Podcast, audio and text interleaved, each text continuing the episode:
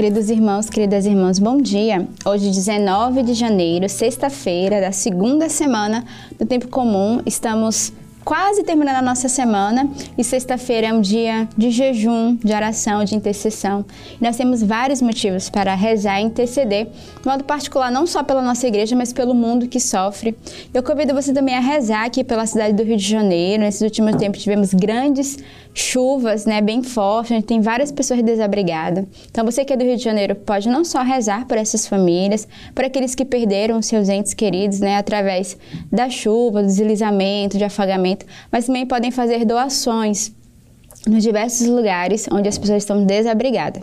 Então, sexta-feira é o dia de lembrarmos que todos nós somos convidados a essa profunda oração e intercessão. E a própria liturgia, ela nos convida neste dia, né, não só a interceder, mas também a guardar no nosso coração o perdão, a paz, a reconciliação.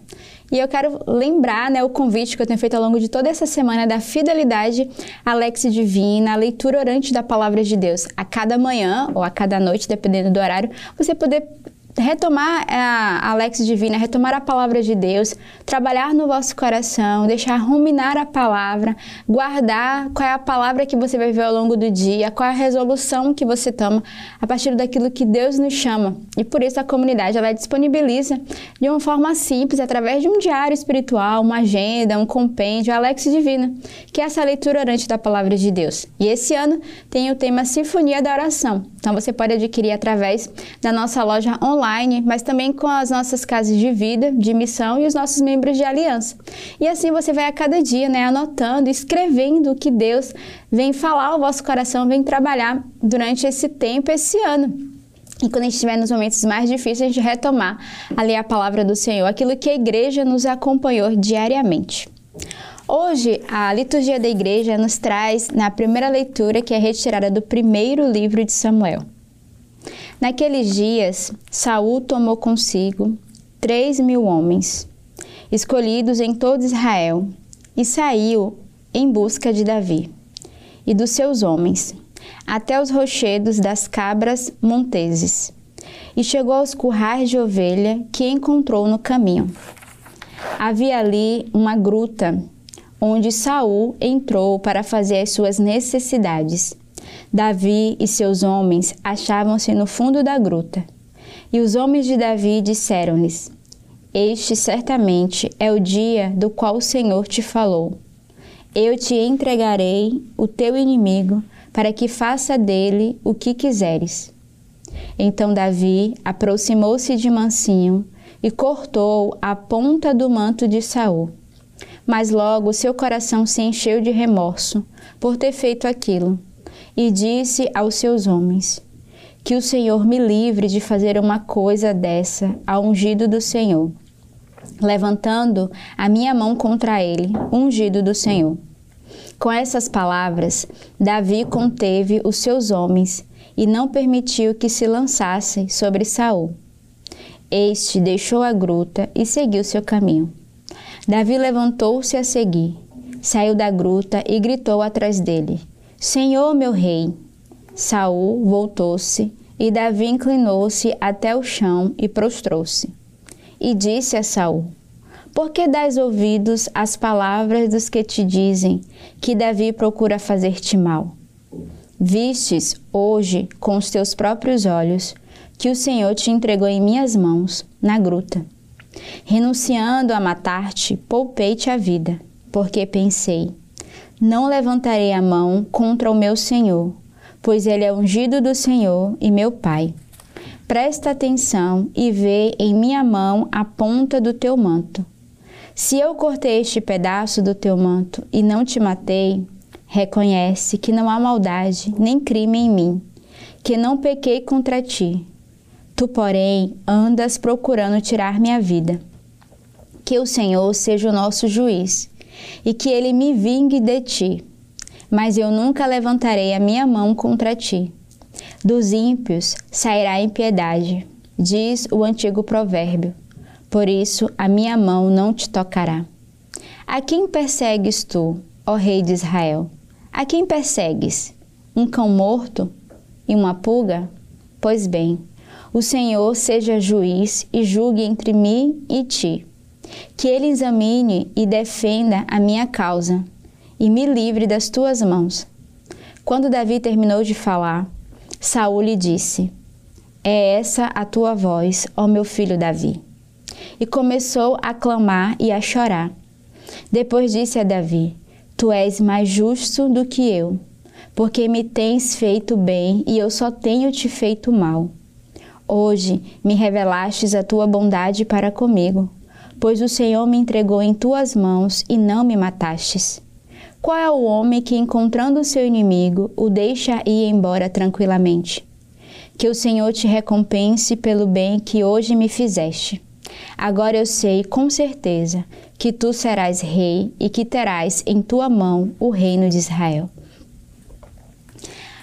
É tão bela essa leitura de hoje porque toca o coração de Saul e de Davi.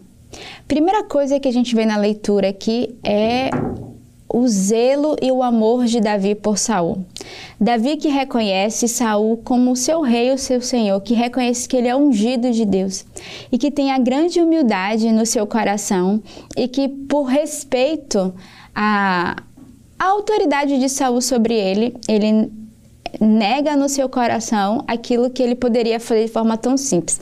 Se nós olharmos ao longo desse dia, a gente já viu que já faz duas vezes que Saul tenta matar Davi. Primeiro, ele volta atrás porque o seu filho Jonathan vai falar os benefícios de Davi, né, as graças que Davi fez. Davi era um homem justo, sábio, que nunca desejou nenhum mal. Então ele volta atrás, primeiro por causa dessa leitura que o seu filho Jonathan fez, e hoje novamente Saul, que estava à procura de Davi, estava numa gruta e Davi, que teve toda a oportunidade de matar Saul, no seu coração ele tem a grande humildade. E o mais bonito é ver a coragem de Davi de clamar e de dizer, né, de fazer uma leitura com Saul. Por que, que ele quer matar Davi? Né? Qual era o motivo?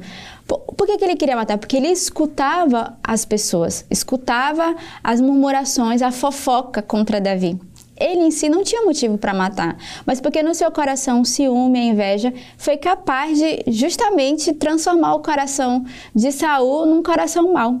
E diante da, da oração, né, diante da exposição de Davi, Saul reconhece realmente. E é tão bonito porque ele reconhece, ele diz assim: Tu és mais justo do que eu. Tu tens feito mais bem do que mal, e eu só tenho feito mal para ti.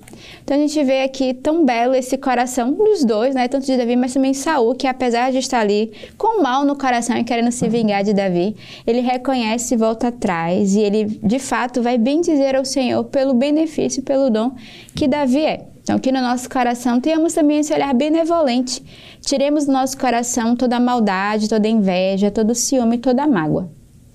O salmo de hoje é o salmo 56. Piedade, Senhor, tende piedade, pois em vós se abriga minha alma.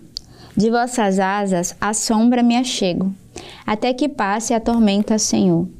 Lanço um grito ao Senhor Deus Altíssimo, a esse Deus que me dá todo bem. Que me envie do céu sua ajuda e confunda os meus opressores. Deus me envie sua graça e verdade. Elevai-vos, ó Deus, sobre os céus. Vossa glória refugia na terra. Vosso amor é mais alto que os céus, mais que as nuvens a vossa verdade. Então, o salmo de hoje é essa confirmação desse coração de piedade, né? O salmista nos convida a reconhecer a misericórdia de Deus e nos convida de fato a, a ter o bem no nosso coração. Na verdade, é uma, é uma confirmação da primeira leitura, né? O salmo de hoje. E o salmista nos dá esse coração de súplica. Ele vai dizer: Piedade, Senhor, pois em vós se abriga minha alma de lembrarmos que em Deus nós podemos nos abrigar, que de fato Ele é a nossa força, o nosso rochedo, o nosso refúgio. E o segundo refrão do salmo, na estrofe, vai dizer: Lançai um grito ao Senhor Deus Altíssimo, a este Deus que me dá todo bem. Então, de reconhecermos de fato a bondade de Deus, o seu amor, a sua misericórdia, a sua proteção em nossas vidas. E o evangelho de hoje é retirado do evangelista São Marcos. Naquele tempo, Jesus subiu ao monte e chamou os que ele quis, e foram até ele. Então Jesus designou doze para que ficassem com ele e para enviá-los a pregar. com autoridade para expulsar os demônios. Designou, pois, os doze: Simão, a quem deu o nome de Pedro, Tiago e João, os filhos de Zebedeu, aos quais deu o nome de Boanerges, que quer dizer filhos do trovão, André, Felipe, Bartolomeu, Mateus, Tomé, Tiago, filho de Alfeu, Tadeu, Simão, o cananeu, e Judas Iscariotes, aquele que depois o traiu. Então, a, o evangelho de hoje vai narrar essa escolha dos doze, né, dos doze é, apóstolos, doze discípulos ali que o Senhor o chama a seguir. E o Senhor não só elege, cada um deles escolhe, né, faz esse chamado, mas ele, sobretudo, vai enviá-los a pregar com autoridade. Mas o que chama atenção nesse evangelho é que já no início vai dizer que Jesus subiu ao monte e chamou aqueles que ele quis. Então é o Senhor que nos elege. E o Senhor não faz acepção de pessoas, mas ele escolhe quem ele quer. Foram aqueles que ele mesmo quis escolher. E ele já sabia que dentre eles teriam um que o traía. Mas mesmo assim o Senhor quis escolhê-los para se tornar verdadeiros discípulos e anunciarem a palavra. E aí, uma vez escolhidos, o Senhor dá uma missão, que é pregar o evangelho com autoridade e expulsar os demônios. Então, neste dia, peçamos ao Senhor a graça neste sábado, nessa sexta-feira da intercessão, mas também de sermos audaciosos no anúncio da palavra e não termos medo de pregar o Evangelho e sermos também como esses discípulos enviados do Senhor. Tenhamos uma bela sexta-feira neste dia e que Deus os abençoe.